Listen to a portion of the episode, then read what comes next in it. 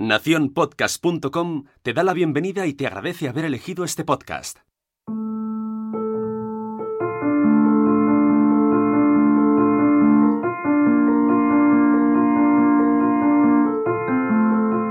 Este verano muchos oyentes nos escribieron con cariño e interés. Uno de los mensajes me emocionó especialmente. Querida Nuria, hace unos días falleció mi mujer, Julia. Llevábamos casados 46 años. En estos sus últimos meses que pasó ya en cama, los episodios de Gabinete de Curiosidades nos acompañaron muchísimo. Me sentaba a su lado y le mostraba las fotos y los vídeos en el ordenador portátil. Cuánto los disfrutó. Me pidió que cuando llegara el momento debía enviarte una cosa suya. Ese momento desgraciadamente ha llegado. ¿Serías tan amable de darme tu dirección? Hoy, en Gabinete de Curiosidades, Be My Valentine.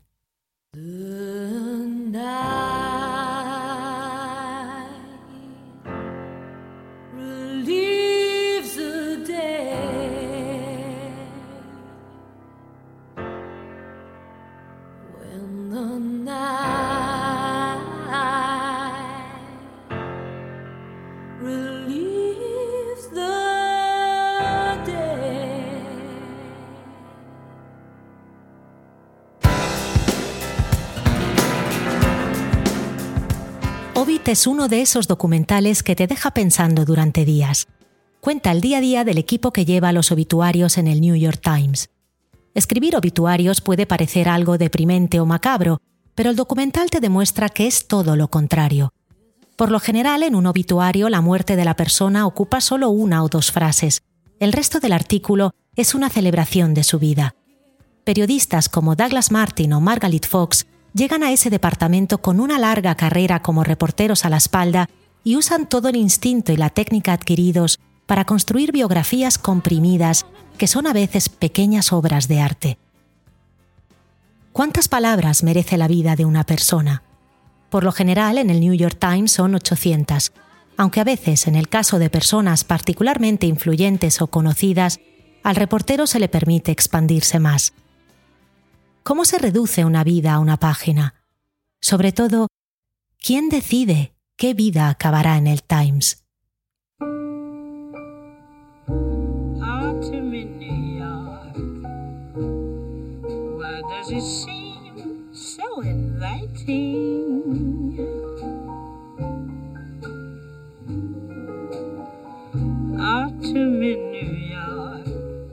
En agosto del 2003, Lily Coppel, de 22 años, consiguió un trabajo en el New York Times.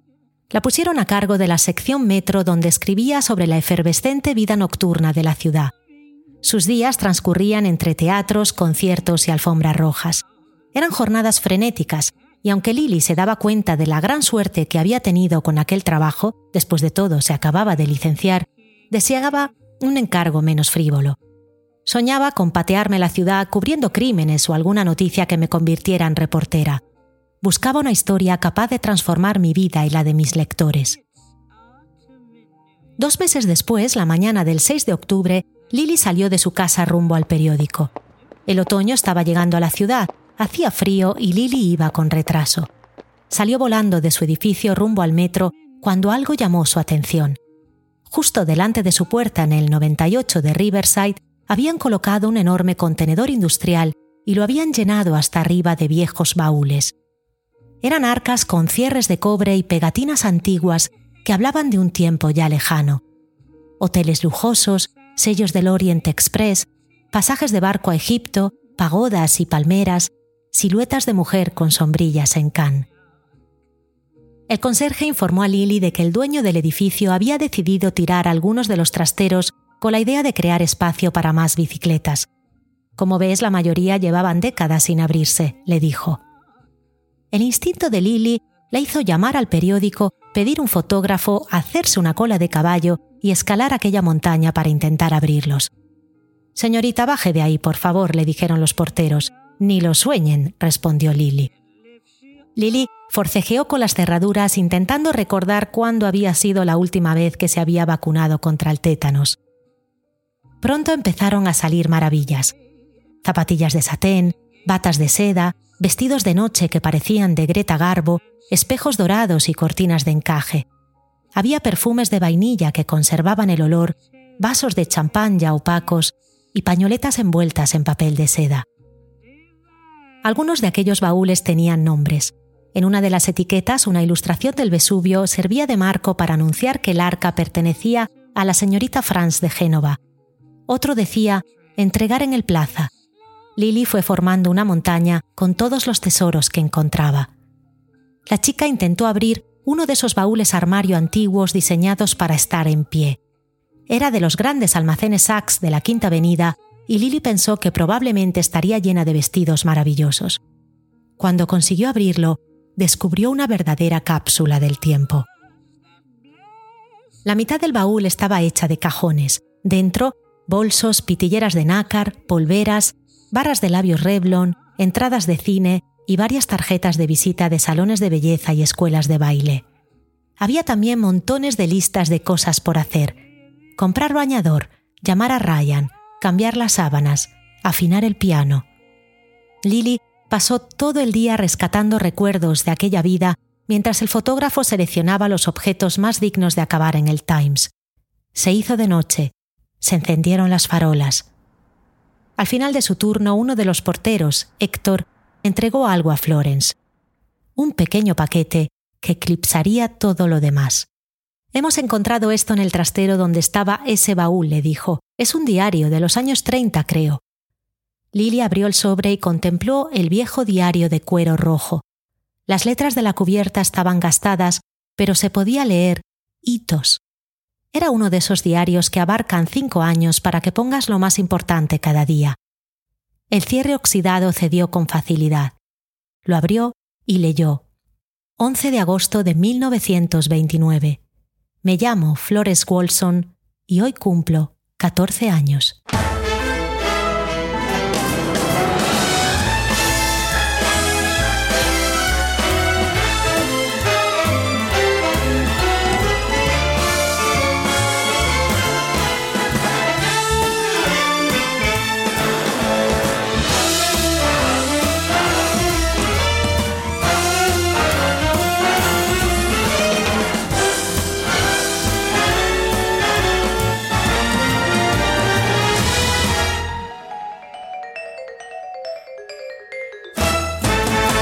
Desde el 1929 y hasta el 1934, Florence había escrito diligentemente sin saltar una fecha, a menudo incluso dos veces. Había casi 2.000 entradas. Lily empezó a leer inicialmente sin mucho entusiasmo. Estaba convencida de que aquello sería la crónica aburrida de una buena chica judía. Pero lo que encontró fue increíblemente actual. Era Sex in the City, pero ambientado en los años 30. Entre las páginas, algunas fotografías mostraban a una jovencita de enorme belleza. Florence pertenecía a una familia muy acomodada.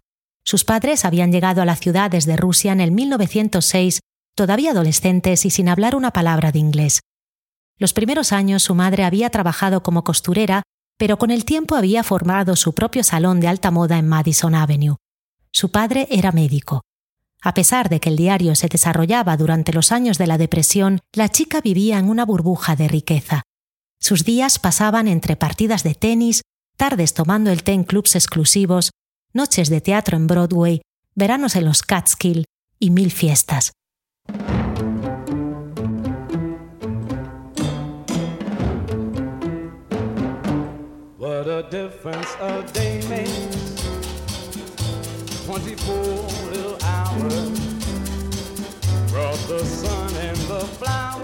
Pero Florence no era una chica superficial. Odiaba pasar los días en el club de campo hablando de peinados. Le interesaba la literatura, leía los clásicos y amaba Baudelaire. Hablaba con pasión de Mozart y Beethoven. Cuando los escucho me siento llena de belleza, escribía. Con 15 años había empezado un curso de pintura y se apasionó de Cézanne. He ido a la inauguración del Museo de Arte Moderno y casi me desmayo por el inmenso ataque de celos que he experimentado. Todavía no sé ni pintar una manzana. Qué triste. Las posibilidades son infinitas. Cuánta belleza. Sobre todo, Lily descubre en Florence una chica con una gran vitalidad, que añoraba más que nada ser libre. Escribía sobre la sensación de soltarse el pelo mientras cabalgaba caballos y gran parte de sus entradas eran sobre sus primeras experiencias de amor. En aquel entonces circulaba un libro en la ciudad, The Well of Loneliness, que trataba la homosexualidad y había sido prohibido en muchos países. La novela influenció a muchos jóvenes de la época, incluida Florence, que amaba hombres y mujeres con la misma pasión. En plena adolescencia, Florence se obsesiona con una famosa actriz de teatro de la época, Eva Lagalien, y una noche se introduce en los camerinos para persuadirla a tener una relación con ella. Ya en la universidad, organiza un salón literario que se llena de escritores y se enamorará de Pearl, una compañera de residencia. Florence escribe, He dormido con Pearl y fue precioso. No hay nada mejor que la intimidad con alguien que te gusta de verdad. En las últimas entradas, Florence se vuelca de lleno en la escritura. Su madre le regala un abrigo de serpiente por San Valentín. Ella dice que necesita otra cosa porque soy una poeta. Convence a sus padres y se hace con su mayor deseo, una Remington portátil número 3. La máquina, en color lavanda y morado, tenía teclas blancas, algo rompedor en aquella época, y costaba 60 dólares de entonces se comercializó como la máquina ideal para la escritura personal y arrasó entre las mujeres. Puedes verla en nuestra web. Con ella, Florence escribía frases como Este es nuestro pequeño instante, nuestra oportunidad. Estamos vivos ahora, eso es lo que cuenta.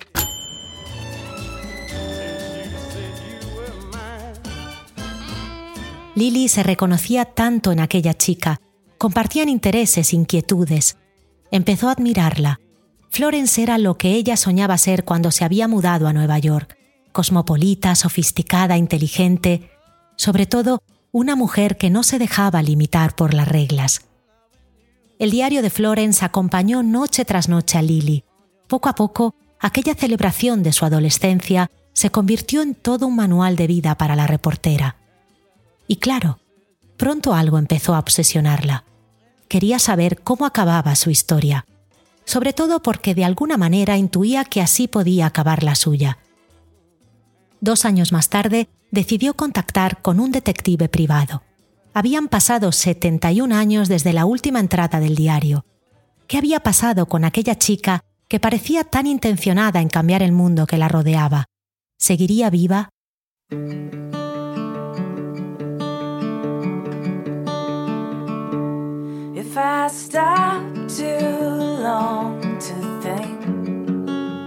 Unas semanas después, el detective trajo noticias. Florence seguía viva, tenía 90 años. Se había casado con 24 años y vivía en los Hamptons. Lily la telefoneó. Dígame, ¿Florence? Sí. Lily se presentó y le contó su hallazgo. Oh, sí, sí, es mío. Quiero conocerte, respondió Florence. En mayo del 2006, Lily se subió a un tren rumbo a los Hampton.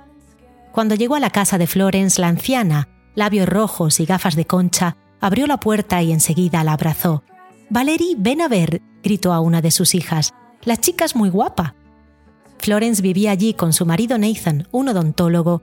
Llevaban casados 67 años y tenían dos hijas, Valerie y Karen, tres nietas y tres bisnietos.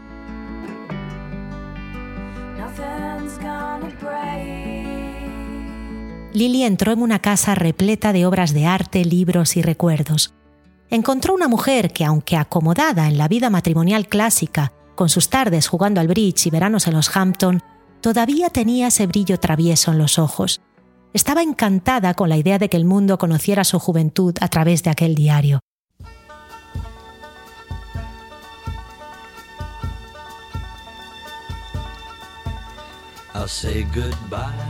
To all my sorrow, and by tomorrow I'll be on my way. I guess the Lord must be in New York City. Florence y Lily leyeron algunas entradas al azar. La hija escuchaba atónita los amores de su madre Hija, en aquellos años todos queríamos ser Virginia Woolf y Vita Sackerville West, dijo ella riendo. Florence pasaba las páginas maravilladas, intentando recordar. Uh, es verdad. También me gustaba la fotografía. Mira, mira, si hasta gané un premio una vez. Dios mío, ¿dónde acabó toda esa creatividad? Durante un buen rato, Florence relee las páginas dedicadas a aquel gran amor, Pearl. Observa una foto de aquella chica pegada entre las páginas. Luego cierra el diario y suspira.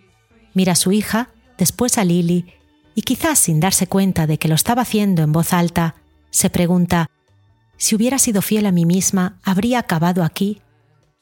La hija le estrechó la mano. Lily cambió de tema. Pero seguiste escribiendo, ¿no?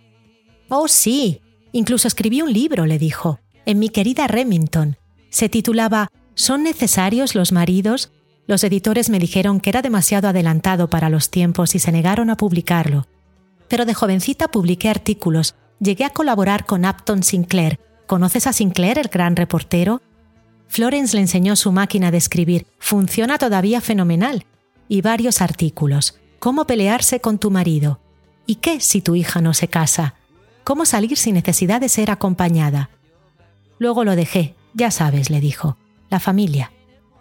Florence se emocionó. Gracias, Lily. Me has regalado una parte de mi vida que había olvidado. La abrazó entre lágrimas. Aquel diario cambió la vida de Lily. Las dos mujeres se hicieron muy amigas. A Florence le gustaba decir que era su nueva abuela. Inspirada por aquellas páginas, Lily se volvió más valiente y asertiva y su carrera en el Times floreció. Pero sobre todo, el descubrimiento de Lily cambió la vida de Florence. Con 90 años renació. Lily publicó la historia en un libro y Florence se volvió una celebridad. El Huffington Post le pidió que se convirtiera en una bloguera. Los últimos años de su vida los pasó como ella misma dijo, escribiendo como siempre quise y sintiéndome genial. Florence falleció en el 2012 a los 96 años. Y sí, el equipo del New York Times decidió que merecía un obituario. Puedes leerlo en nuestra web.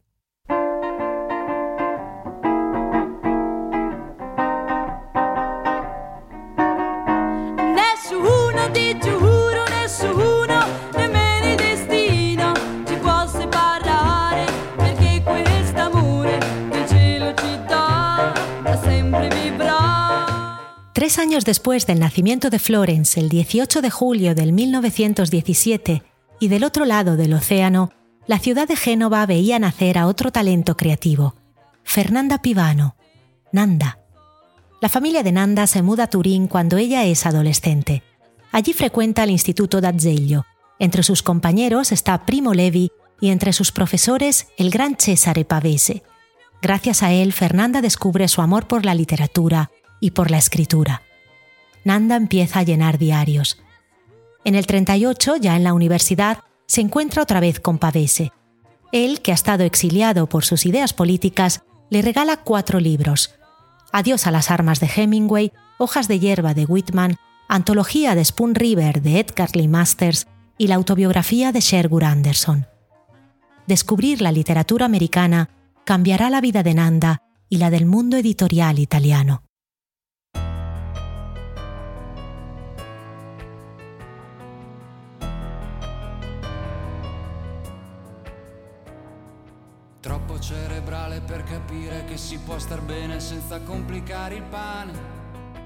Fernanda acaba la universidad con una tesis sobre Moby Dick. A continuación, y siempre con la guía de Pavese, decide traducir aquellas obras americanas. Quiere acercar esos escritores a todo el público italiano. Cuando traduce Adiós a las armas de Hemingway, Fernanda se mete en un buen lío. Era el 1943 y los fascistas no aprueban el texto. Arrestan a Fernanda y la interrogan durante horas. Dos de ellos la meten en un calabozo. Nanda se da cuenta de que van a violarla. De pronto las sirenas anuncian un ataque aéreo. Todos corren. Fernanda escapa. Está a salvo. Aquel susto no frena a Fernanda y sigue traduciendo. Se encuentra con Hemingway en Cortina, un pueblo de montaña. Cuenta, atravesó el comedor con los brazos abiertos y me abrazó fuerte. Empezó una larga amistad hecha de decenas de cartas. Pavese sigue ayudándola y se enamora de ella. Le dedica algunos de sus poemas y le pide la mano dos veces, el 26 de julio del 40 y el 10 de julio del 45. Ella le dice no. En el 46, Pavese pedirá que incidan las dos fechas en la portada de su libro Ferie de Agosto. Nanda dice no a Pavese porque está ya enamorada. Había organizado una obra de teatro y el escenógrafo Héctor Sotzas había robado su corazón al instante. Pero Sotzas no quiere saber nada de parejas estables o de matrimonio. Nanda le pide que se case con ella. Él dice no. Por despecho, ella se casa con un periodista americano, la única persona que no mencionará jamás en ningún diario, y se muda a Roma. El matrimonio dura poco. En el 48 Fernanda no aguanta más y vuelve a llamar a Héctor.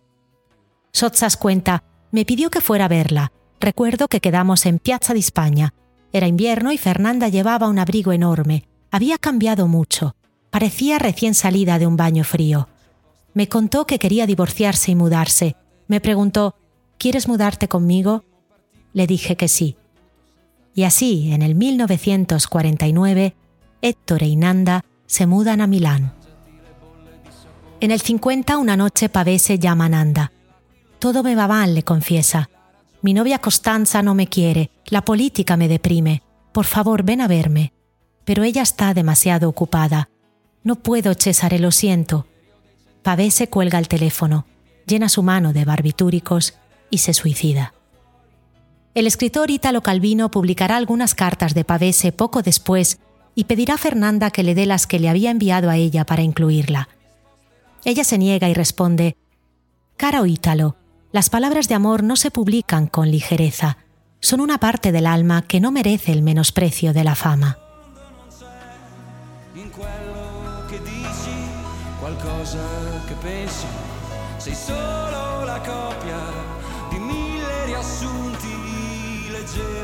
La vida con Sotzas no es fácil. Él, que con los años se convertirá en un diseñador icónico, por aquel entonces todavía no gana dinero. Nanda trabaja de día en una escuela y de noche sigue traduciendo. En el 57 viaja por primera vez a los Estados Unidos. Conoce a Henry Miller, a Naisnin, a Faulkner y traduce o escribe los prólogos de todos. Seguirán otros viajes por todo el mundo, siempre acompañada de Sotzas, que empieza ya a ser reconocido. Cuando están en Milán, por su salón pasan poetas, cantantes y artistas. En el 62, durante una estancia en California, Héctor cae gravemente enfermo y pasa muchas semanas en el hospital. Nanda no lo abandona ni un segundo. De aquella época surgirá la revista Room East 128, el nombre de la habitación donde se recupera Héctor. En aquellos años, Fernanda lleva a Italia las obras de la Beat Generation. Kerouac, Ginsberg, Corso. Y sí, cae rendida también ante William Barrows.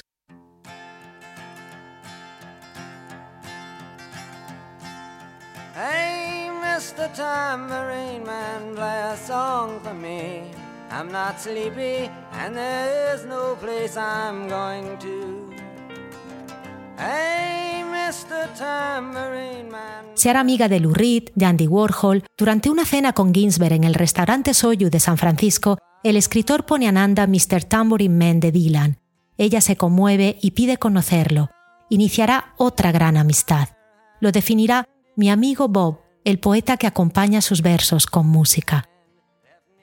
En los 80 llevará a Italia a Raymond Carver, McKinney, De Lillo y los ensayos de Joan Didion ya con 80 años, entiende y aprecia el grunge, empuja la publicación de David Foster Wallace y de Vonnegut en Europa.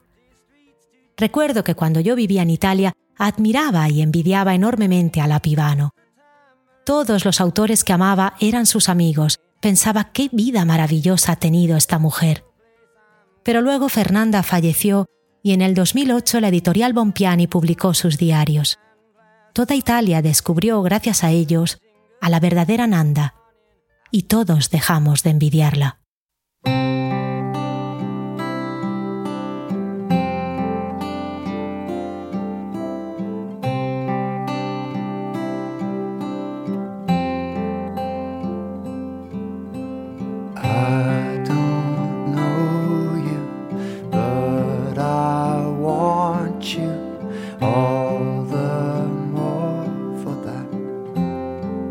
Las memorias revelan una pibano triste a la que el amor, su verdadero amor, derrotó. Durante los 27 años que duró su matrimonio con Héctor, él no hizo más que traicionarla con chiquillas o ignorarla. Ella, fiel y profundamente enamorada, nunca lo dejó. Cuando él finalmente se fue con otra mujer, Fernanda se cortó las venas y casi muere. Gastó todos sus ahorros en pitonisas y brujas intentando que Héctor se volviera a enamorar. Sotsas le dice, déjame en paz, vuélcate en el trabajo. Y Nanda, siempre devota, eso hizo.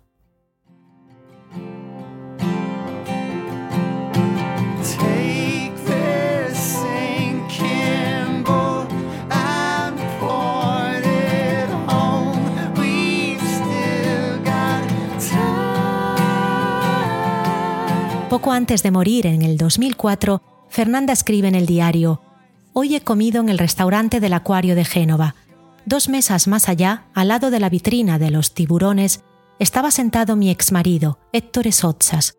Creo, espero, que no me ha reconocido, porque ni siquiera me ha saludado. Pobre de mí. Los diarios de Fernanda Pivano se conservan en Milán en la fundación del periódico Corriere della Sera. Personalmente, visto el carácter íntimo de esos libros, me hubiera gustado que se guardaran en otro sitio, a 300 kilómetros de allí, un lugar donde hubieran estado mucho mejor acompañados. En el pequeño pueblo de Pieve Santo Stefano, en la Toscana italiana, está el Archivo Nacional de los Diarios, llamado también la Casa de la Memoria. Dentro se conservan más de 8.000 diarios que hablan de vidas llenas de amor, aventuras guerra y locura. Cada año llegan al museo unos 200 diarios más, recuerdos de vidas muy diferentes entre sí. El museo es una creación de Saverio Tutino, un corresponsal del diario L'Unità, al que le obsesionaba una cosa, conservar las memorias de aquellos que mueren sin voz. Nada más entrar en el museo, te encuentras un enorme homenaje que deja clara la misión del lugar. Es una sábana, una sábana muy grande, extendida ocupando toda una pared. Es blanca y tiene flores bordadas en los extremos. En ella, más de un centenar de líneas escritas se abarrotan con diligencia, como si fueran minúsculos bordados. En esas líneas está toda la vida de Clelia Marchi.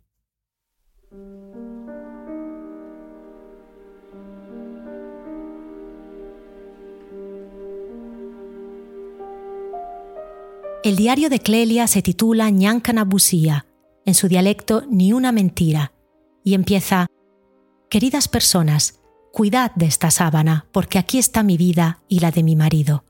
No puedo dormir, así que he decidido escribir cada noche sobre los sacrificios y sufrimientos que nos unieron. Clelia nació en Pollo Rusco, un pequeño pueblo cercano a Mantua. Era coetánea de Fernanda y de Florence, nació en el 1912 pero su vida no pudo ser más diferente. Ella nació en la pobreza. Sus padres eran campesinos. Desde muy niña, Clelia ayuda en el campo atando paja o recogiendo trigo.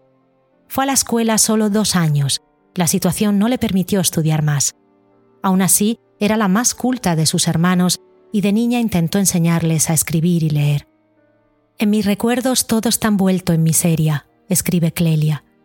Comer siempre solo polenta, y dar las gracias, lavarse con cenizas, ver cómo el techo de tu cabaña se derrumba con la nieve, ir al establo a calentarse con el aliento de las vacas, pisar sus excrementos para calentar los pies.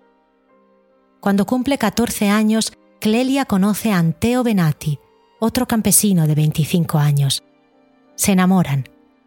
Los padres de Clelia no aprueban. La familia de Anteo es aún más pobre que la de ella. Pero cuando Clelia cumple 16, se queda embarazada y aceptan con resignación la única opción, el matrimonio.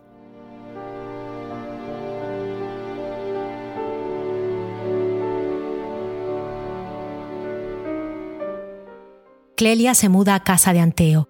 Escribe, allí no hay suegra, había ya muerto, solo dos cuñadas de 19 y 21 años que me obligan a trabajar en casa, yo que siempre trabajé en el campo, y que no me aceptan. En enero de 1929 nace el primer hijo. Dos años después tiene otro, pero muere casi enseguida. Escribe, entonces ir al médico era considerado una deshonra, así que nos quedábamos en casa a esperar el destino. La misma semana en la que murió mi hijo, murió también la hija de mi cuñada. La vida de Clelia y Anteo transcurre entre mil sacrificios y pesares. Tienen en total ocho hijos, cuatro mueren y una no caminará durante muchos años. Salen adelante como pueden entre el hambre y la escasez. El amor que sienten les ayuda a superar cada desgracia. Clelia intenta casar enseguida a los hijos, ojalá pronto una boca menos que mantener. Pasan los años, los hijos empiezan a irse. Clelia y Anteo pueden por fin dejar la tierra. Compran un pequeño apartamento en el pueblo al lado de uno de sus hijos y se mudan con otro hijo enfermo, su nuera y una nieta. Es una situación de lo más austera, pero a ellos les parece maravilloso. Son felices, se aman y por fin pueden descansar un poco. Pocos meses después, una mañana del 1972, Anteo va a hacer su habitual paseo cuando un coche pasa a toda velocidad y no lo ve. Lo llevan al hospital de Boloña. Se necesitaba una transfusión, pero no hay sangre. Le doy el mío, dice Clelia. Pero los médicos entonces pensaban que una mujer que había tenido tantos hijos no podía donar. Se te ha ido todo en la leche, le dijeron. Anteo se fue. No pude llorar, escribe Clelia. Tenía una nieta de 17 meses en casa y si lloraba, lloraba ella. Nunca he celebrado un cumpleaños en mi vida. Puse toda la ilusión en celebrar los 50 años de matrimonio, pero no pudo ser. Clelia no se da paz. Soy una vid sin árbol, cuenta, porque cuando uno de los dos muere, la parte del cuerpo que se queda ya está muerta. Empieza a escribir. La noche es el momento peor. Clelia no puede dormir y escribe y escribe. Cuenta, tengo 15 kilos de papel escritos. Una noche se me agotó y decidí usar esta sábana que ya no puedo compartir con él. Y en esas líneas llora, nadie te consuela, Nadie sabe decirte si es mejor llorar o no llorar, haber dedicado la vida al trabajo no haberlo hecho. Eres solo una hormiga en medio a un gran mundo. Ahora cuelgo del hilo de una telaraña, espero a que venga por mí y me lleve con él allá donde esté. Me encantaría que alguien me parara y me preguntara, cuéntame, Clelia, ¿cómo fue tu matrimonio? ¿Cómo fue tu vida? Pero nadie lo hace. Y yo no paro a nadie, no está bien visto hablar con desconocidos. Por eso he decidido escribir aquí, porque nosotros somos aquellos de los que nunca se habla. Clelia termina, la vida es solo una sombra que pasa un momento sobre la tierra. Éramos solo unos padres que sufrieron, pero que tanto, tanto se amaron.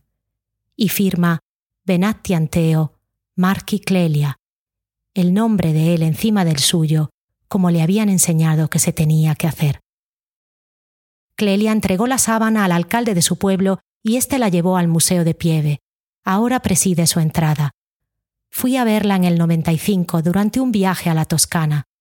Mientras la leía había a mi alrededor media docena de personas. Todas llorábamos. Las historias de Florence, Nanda y Clelia nos enseñan que el amor es un motor con el engranaje complejo. Para funcionar necesita que las parejas decidan moverse al mismo tiempo y batiendo un ritmo común. El destino jugó con ellas. Se enamoraron de quien no debían, de quien no quería o de quien se fue.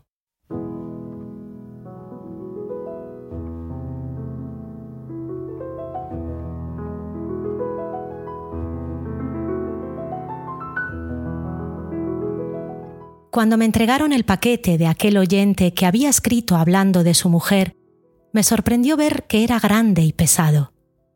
Lo abrí y me quedé sin respiro. Era una máquina de escribir, no una máquina cualquiera.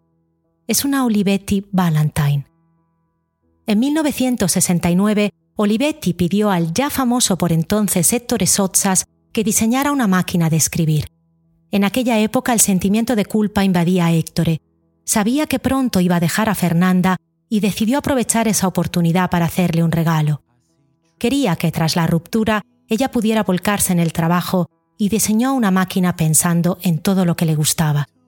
Eliminó el gris metálico y lo sustituyó por rojo fuego, homenajeando el pop art que ella tanto amaba. La hizo ligera, divertida. Héctor quiso lanzarla el día de San Valentín para dársela a Fernanda. La llamaron Olivetti Valentine y se lanzó con un eslogan, para usar en cualquier lado menos en una oficina.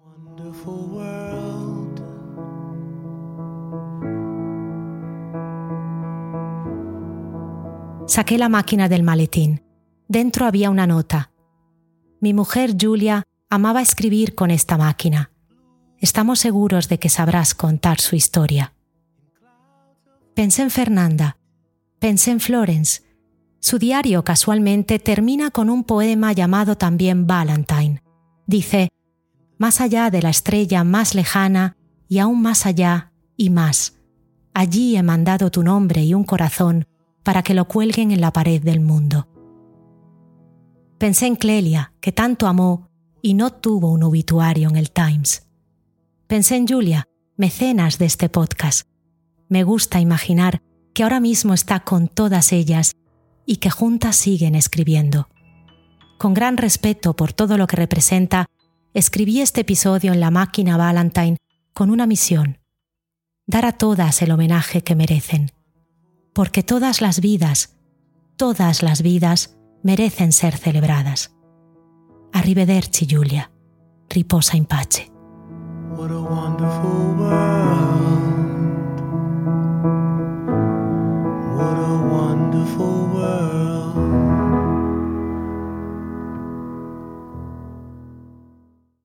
Promettimi che prima di dormire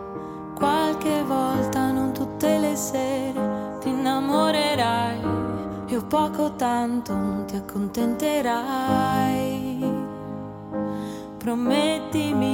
prima Gabinete de Curiosidades es una producción de Nación Podcast con la colaboración de los 459 mecenas que nos han abrazado con su apoyo.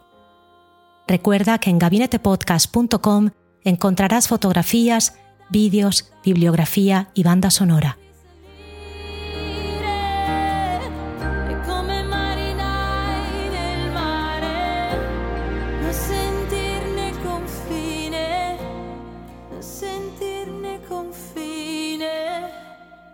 La producción y edición audios de Sune, la dirección creativa de nuestra página es de Jorge López con el equipo de Entretanto, Mariana Valderrama, Patricia Such y Rocío Busca.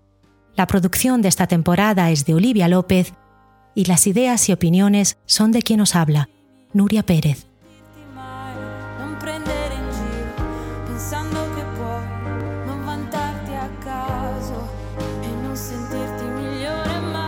Este episodio está dedicado a Julia Macchi y a su marido Abel.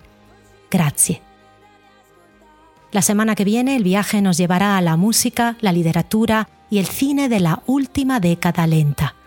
Acompáñanos, porque si perdemos la curiosidad, ¿qué nos queda?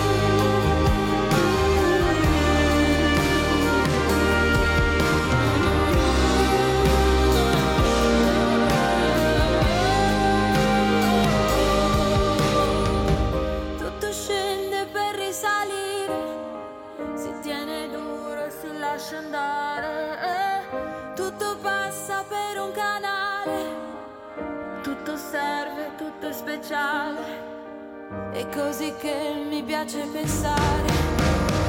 Più con te